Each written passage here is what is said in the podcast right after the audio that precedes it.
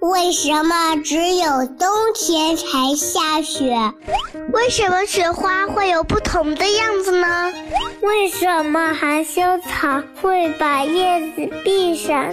为什么飞机又大又重，还能在天上飞呢？大自然非常奇妙，除了这些，还有更多的秘密等着我们去发现呢。天天告诉你，我的好孩子，你好呀！这里是糊糊妈妈讲故事。今天，糊糊妈妈要继续为你讲《天天告诉你》第一百零三集。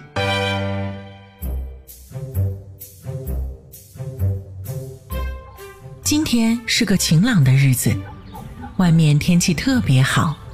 天天也很开心，不过却不是因为天气，而是因为今天是去少年宫的日子。这件事儿呀，还得从几天之前说起。有一天，天天妈妈似乎很疑惑的问天天：“天天，你是乖孩子吗？”那时，天天正在吃着一根棒棒糖，他含含糊糊的回答道：“当然了，妈妈，嗯，我听话，我是乖孩子，嗯，除了芝芝，就再也没有比我还乖的小朋友啦。”天天妈妈听到之后，蹲下身来，认真的看着天天的眼睛，说道：“那既然这样。”妈妈有一件很重要的事情想和你商量，你愿意听吗？天天很少看到妈妈这么严肃，尤其是在她刚保证了自己会乖之后。于是他拿出了嘴巴里的棒棒糖，也认真的看着妈妈，做出倾听的姿态来。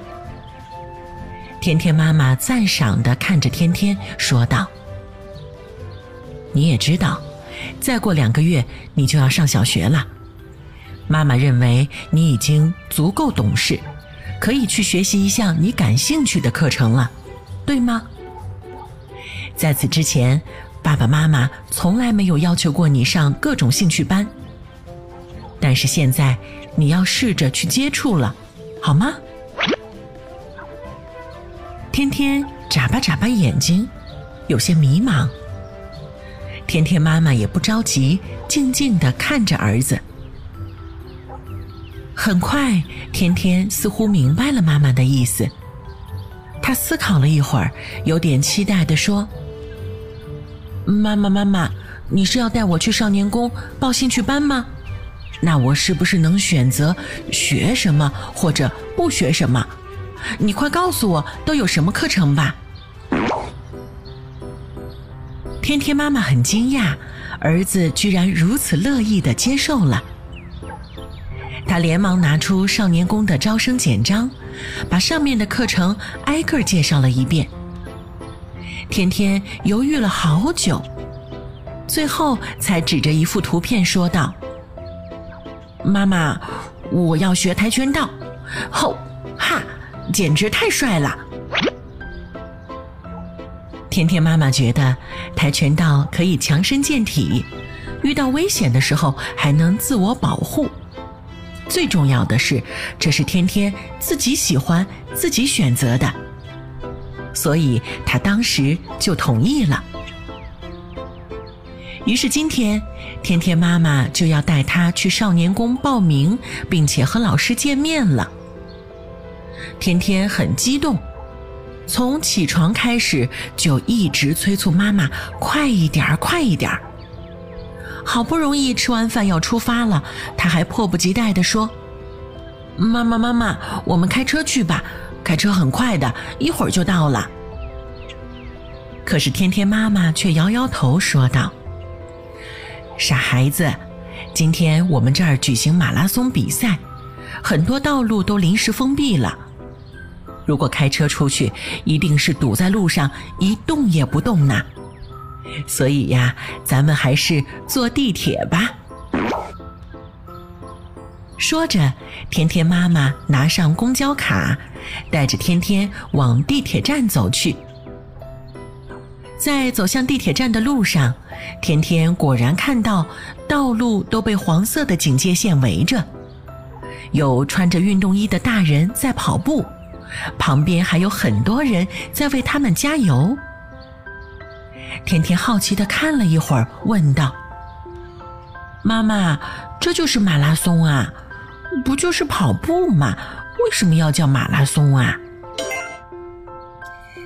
甜甜妈妈笑着答道：“马拉松可不是简单的跑步，它是一项长跑运动，分为全程马拉松、半程马拉松和四分马拉松三种。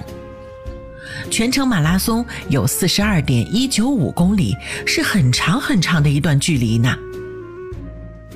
你知道为什么人们愿意跑这么远吗？”那是因为马拉松有独特的纪念意义。它起源于两千五百多年前的一场战役。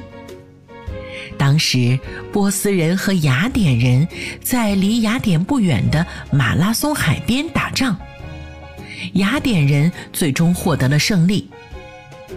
雅典的统帅为了让故乡人民尽快的知道这个好消息。就派一个叫做菲迪皮次的士兵回去报信。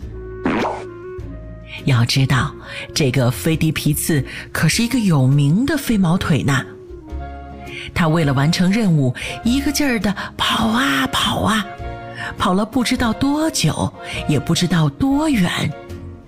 当他跑回雅典时，已经累得上气不接下气了。菲迪皮斯看到家乡人民，激动地喊：“庆祝吧，雅典人！我们，我们胜利啦！”可是，话刚说完，他就倒在地上，累死了。后来，人们为了纪念菲迪皮茨，就根据他跑的距离——四十二点一九五公里，设立了马拉松赛这个项目。天天听完马拉松的故事，对菲迪皮茨这个人非常敬佩。他还暗下决心，等自己长大了，也要去跑马拉松呢。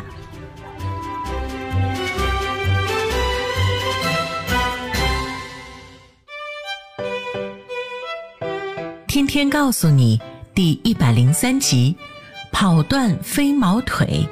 今天就为你讲到这儿了，我的好孩子，我是最会讲故事的糊糊妈妈。如果你喜欢我，欢迎你来微信上找我做好朋友。你可以在微信公众号搜索“糊糊妈妈”，也可以在微信页面的右上角点击加号。添加好友里面搜索“我爱糊糊妈妈”这六个字的拼音全拼，也是可以找到我的。那今天就到这儿吧，天天告诉你，我们下一集再见啦。